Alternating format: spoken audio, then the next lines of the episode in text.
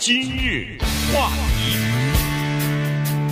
欢迎收听由中讯和高宁为你主持的今日话题。自从今年二月份以来，这个疫情啊，在美国开始蔓延开来之后呢，人们在家里边待的时间就长了。不管是在居家防疫也好，是正常回归上班，但是下班以后你总是没什么地方去了啊。其他的一些场所，包括这个球赛、体育、呃音乐会。呃，这个酒吧全关了，所以你也没其他地方去，电影院也没得没得去，所以就待在家里边。所以这个呢，是给这个电影公司、给电视公司、给这个串流平台一个绝好的机会啊，让他们了解观众啊，在这段期间在家里边这么长时间要看什么样的内容，呃，对他们有更多的了解，然后生产出更多的喜欢。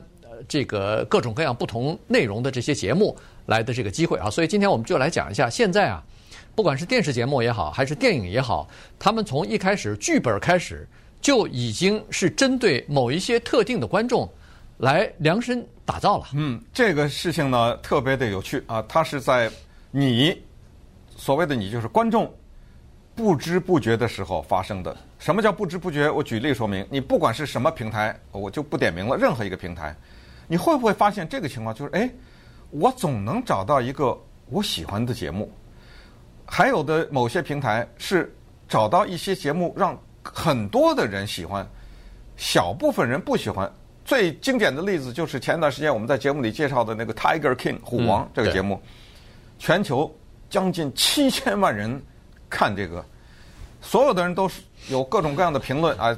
说那个家伙怎么怎么样了？还有一些人说看不下去啊，少数的人，但是呃很多的人在聊这个，但是这些人都不了解这个虎王是怎么发生的，就是它怎么存在在这个平台上让你看，而就拿 Netflix 说，上面有成千上万选择，怎么你就挑到这个了呢？不是你挑的，不是你选的，你以为是你选的，甚至有的有人说我看了一个纪录片，什么这个纪录片。感觉上不是特别大众啊，就好像，哎，我喜欢吃这口，但是我不知道别人喜欢不喜欢。我再举个例子，呃，以以前，呃，多多年以前，有的时候家里我们家里来一些朋友，包括高宁什么来，我说咱们看个电影吧。嗯嗯，有的时候我跟高宁去别人家也是，人说看个电影，你发现吗？很难选一个电影，大家都喜欢，大家都喜欢的。呃，也这么说吧，就是说呢。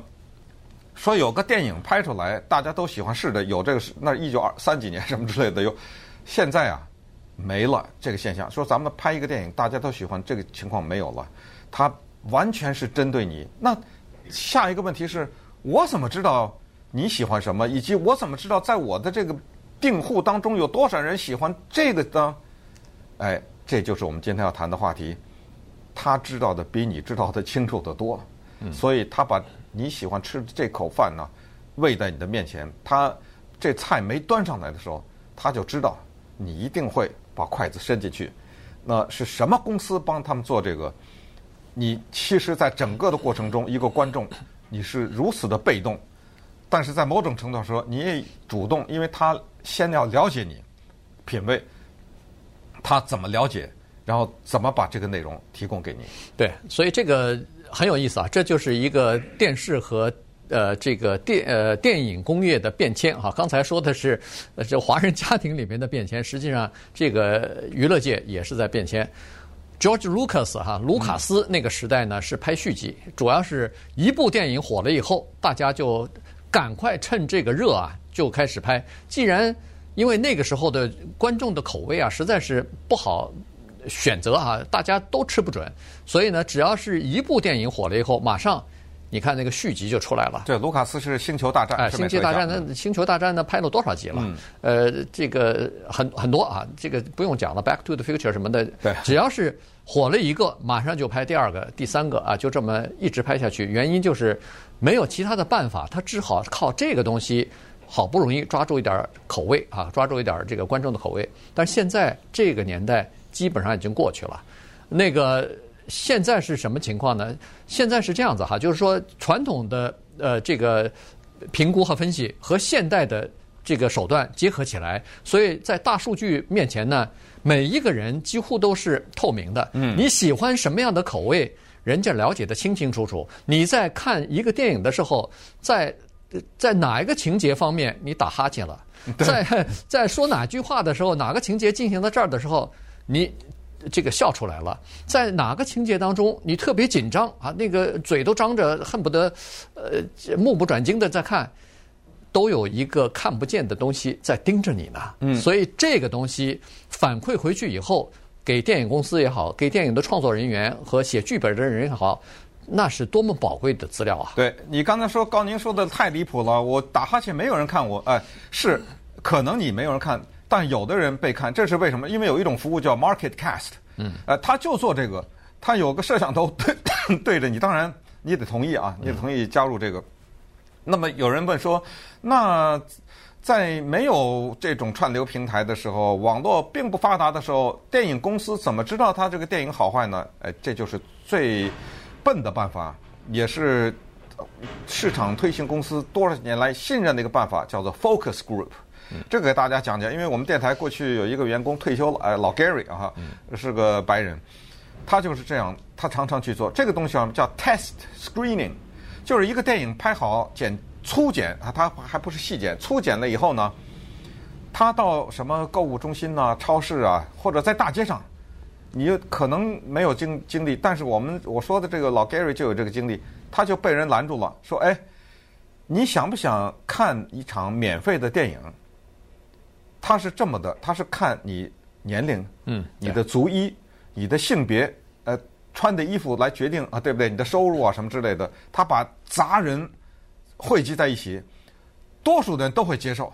这免费的看场电影，而且他说我明白的告诉你为什么我请你看，是因为我们要把你做测试观众，这个很像是陪审团，要再来决定。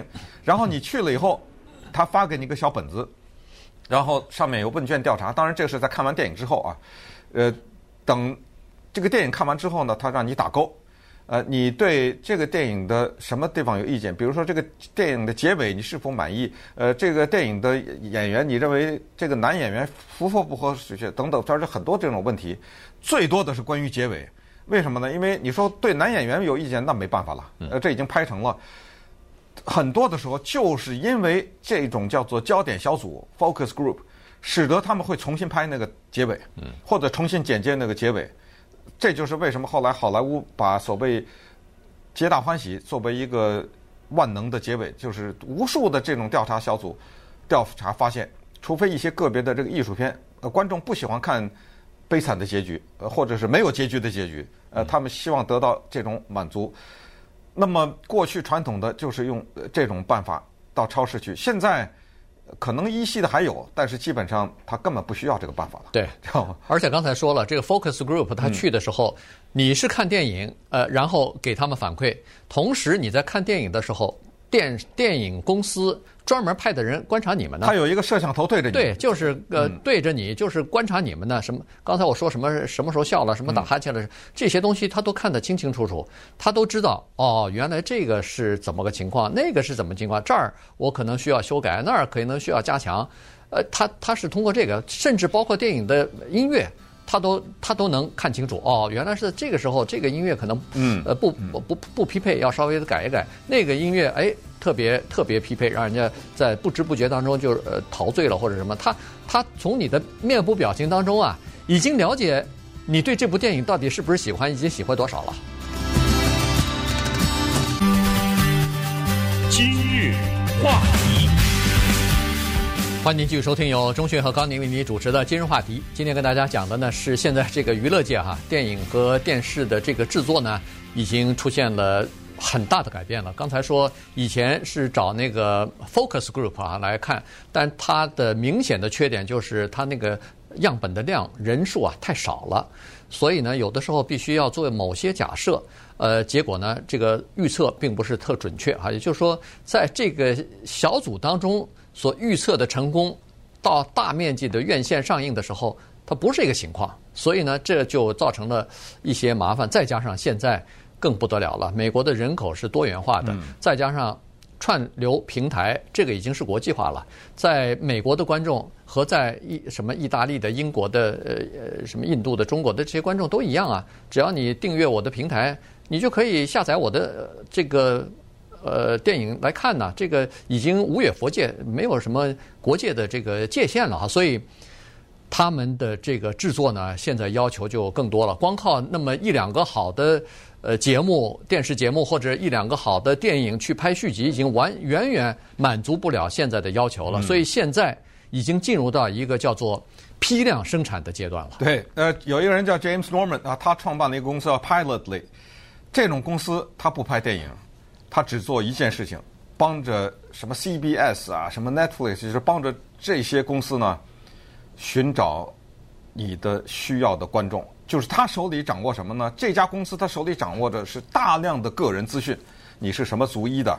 呃，你讲什么语言？你的爱好是什么？我估计他们可能是花钱呐、啊，或者什么做一些活动啊，什么之类的哈。或者买啊，有很多东西都可以买得到的。就是他用种种渠道呢，他能收集到这个。就是有些人，那过去人家都很多人有这资料，他没有想到用在这儿。他发挥的作用是什么？当 CBS 啊，或者随便你说华纳呀什么这种，他要拍一个电影之前，连剧本还没写好呢，他先问他说：“哎，我们想计划拍这样一个电影。”比如，我就随便举例啊，说一些印第安人当时他们怎么在哥伦布发现美洲大陆以前，他们怎么生活什么？哎，这电影有人看吗？你想想，这要在以前怎么知道啊？这怎么知道啊？人家这个 pilot 里噼里啪啦把这个东西往他那个里面一输，得到的反馈马上就告诉你拍，你知道吗？我告诉你，它的收视率是百分之多少？它是是这么一个情况。还有，你比如说，再跟大家讲一个公司叫做 MarketCast，就是刚才我说的，就是在一些人家里安，呃，在那个电脑上啊或者什么弄摄像头，弄摄像头的这个，呃，但是它有，它还有没有摄像头的做法，这个就是真实此时此刻正在发生的一个事情，但是由于这个故事本身正在保密，所以我们也不知道啊。就是有一家很大的电影公司找到这个 MarketCast，他说我们发现有这么一个书啊。没有拍成电影，可是这个书呢，非常的老啊，已经早都被人忘却了。可我们觉得这种内容也许会引起一部分人的兴趣。来，你们帮我预测一下，来帮我提供一些数据，分析一下。结果人家 MarketCast 拿到了这个故事以后，当然他有他的方法，就是他有他的一些选样吧，啊，他就找了他的下面的。这些人在国际网络上的平台上这些人，你知道吗？在在这里再告诉他，有的时候你在一些聊天的平台上，你会看到有一个人突然问：“哎，大咱们大家最近有多少人看了什么电影？”那都是假的啊，那都是那个调查公司的吧？调查公司的哎，他就引起一个讨论，他想看起什么兴趣？所以 MarketCast 采取什么办法？他保密啊，我们也不知道。所以这是哪一家公司保密？拿的是哪一个故事？哪一本书还没拍成电影？保密。MarketCast 采取什么办法保密？但是，结果我们知道的是，MarketCast 通过了他们这个调查，告诉了电影公司说：“哎呀，真的不可思议！原来在国际网络上有这么一个群体，嗯，他们是这书的粉丝啊。对，他们藏在国际网络的一个阴暗的角落里面，他们各自每天各自的在这个网上讨论这个。人家电影公司现在正在投拍，过不久等拍出来以后，我们就知道了。对，而且不光是是粉丝，还有他的那个。”关于那些商品还在还在网络上还在卖呢，所以呃有一大群的这个粉丝啊，所以这个电影拍出来以后绝对是有市场的。所以现在呢，片呃这个批量生产它是这样子，就是说针对不同的顾客，针对不同的这个观众群拍摄出来的。有的时候你看，哎呦，这个电影怎么不行啊？我不喜欢看，呃，那就是说明它不是拍给你看的，是拍给别人看的，是拍给可能是。